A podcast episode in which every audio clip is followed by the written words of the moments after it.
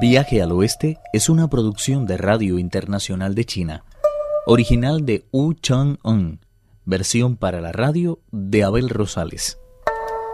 Primera parte. Mientras el rey de los monos explicaba a Chupachi el significado del conjuro del tiempo con el que el monje podía doblegarlo, suplicó. No lo se recite, maestro. Prometo no traicionarles jamás. Pase lo que pase, saldremos de aquí todos juntos. Se hizo noche cerrada y la luna apareció por oriente. El peregrino miró entonces hacia lo alto y dijo, Cuando todo está en calma y la pora de cristal parece más brillante, es la hora más apropiada para escapar. Realizó el acto mágico de abrir candados. Para ello no tuvo más que apuntar a las puertas con sus extremos de oro y todas las cerraduras saltaron al mismo tiempo, como si hubieran sido abiertas por una mano invisible. Sin pérdida de tiempo, pidieron al maestro que montara en el caballo, mientras Chupachie cargaba con el equipaje y el bonzo Shah abría el camino con paso ligero. No vaya muy deprisa. Tengo pensado hacer dormir a esos taoístas durante más de un mes. El monje le dijo a modo de orden, No les hagas el menor daño. De lo contrario, serás culpable no solo de robo, sino también de asesinato. No se preocupe, dijo Sun mientras entraba en el templo otra vez. No tardó en dar con la habitación en la que los dos jóvenes estaban descansando. Todavía le quedaban algunos insectos provocadores de sueño que había ganado en su día al de baraja Virupaxa, jugando a las adivinanzas en la puerta este del Palacio Celeste.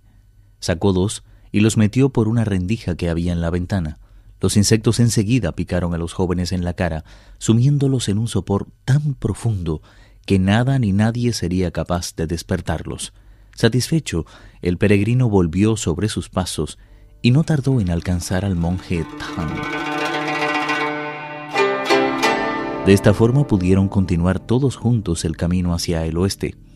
Caminaron sin parar durante toda la noche, hasta que por fin cuando ya empezaba a clarear por el oriente, el monje Tang se quejó diciendo, Mono inútil, si no llega a ser por ti hubiera dormido toda la noche de un tirón. No se queje tanto, por favor, aún no ha amanecido.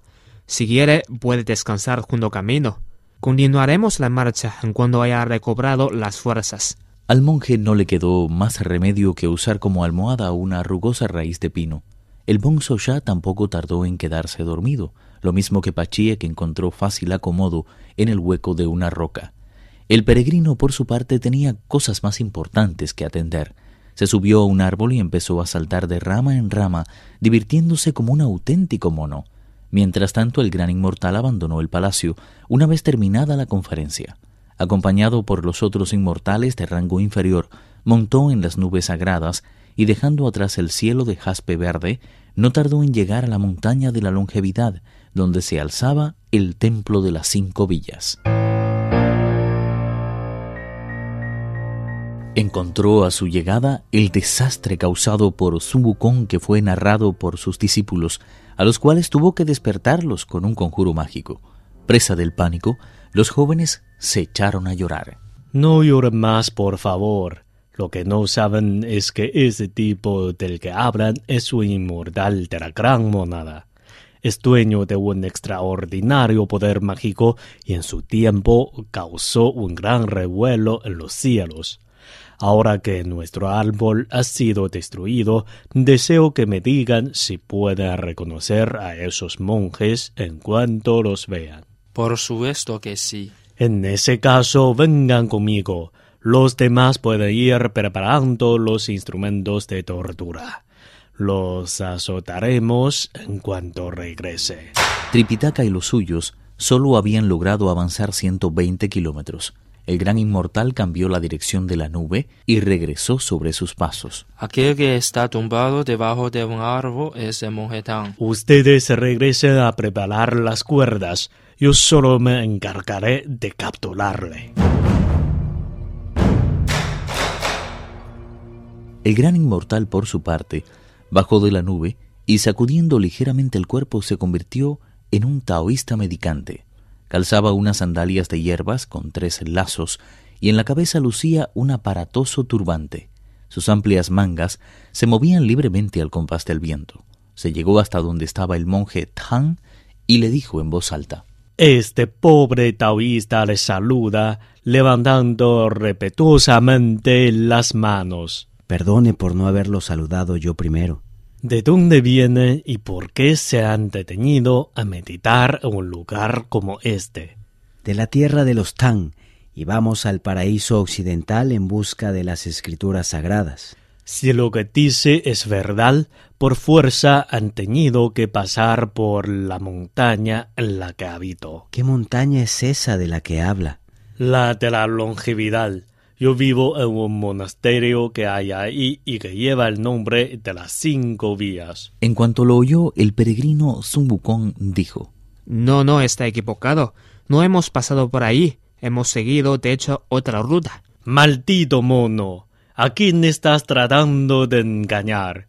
¿Crees que no sé que fuiste tú el que derribó el árbol de Kinsen y que después aprovechó la oscuridad de la noche para escapar?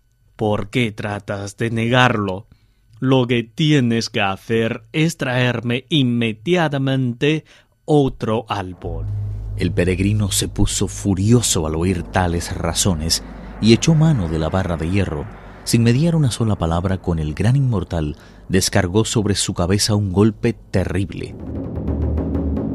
Afortunadamente, el taoísta lo esquivó a tiempo, haciéndose a un lado y elevándose por los aires.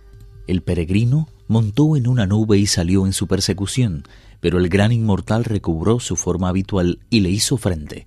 Lo más llamativo es que hizo frente al peregrino sin valerse de arma alguna, a excepción de su abanico de cerdas de yak con el mango de jade que blandía amenazador en sus manos. Después de dos o tres encuentros, el taoísta recurrió al poder de su magia prodigiosa, volviéndose de cara al viento, abrió cuanto pudo una de las mangas. Era tan grande que llegó hasta el suelo y con un movimiento circular que recordaba al de un criado barriendo, envolvió a los cuatro monjes y al caballo.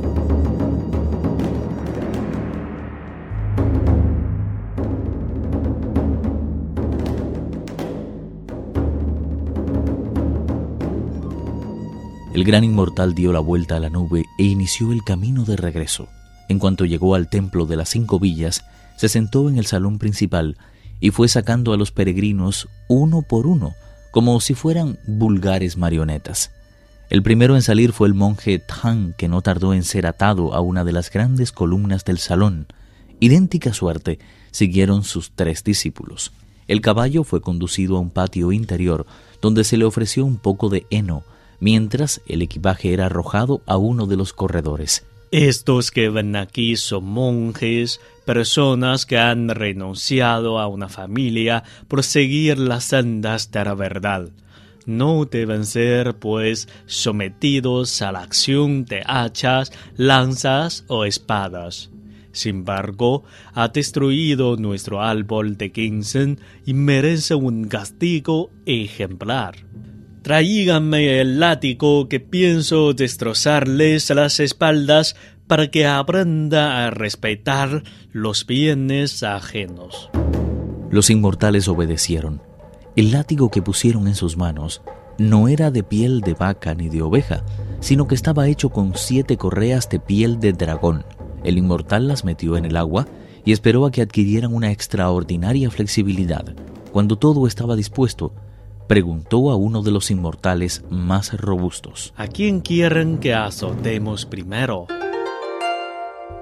Viaje al oeste, uno de los cuatro grandes clásicos de la literatura china. Versión para la radio, Abel Rosales. Actuaron en este capítulo Pedro Wang, Juan Carlos Zamora, Francisco Lee y Lázaro Wang. Esta es una realización de Abel Rosales, quien les habla, para Radio Internacional de China.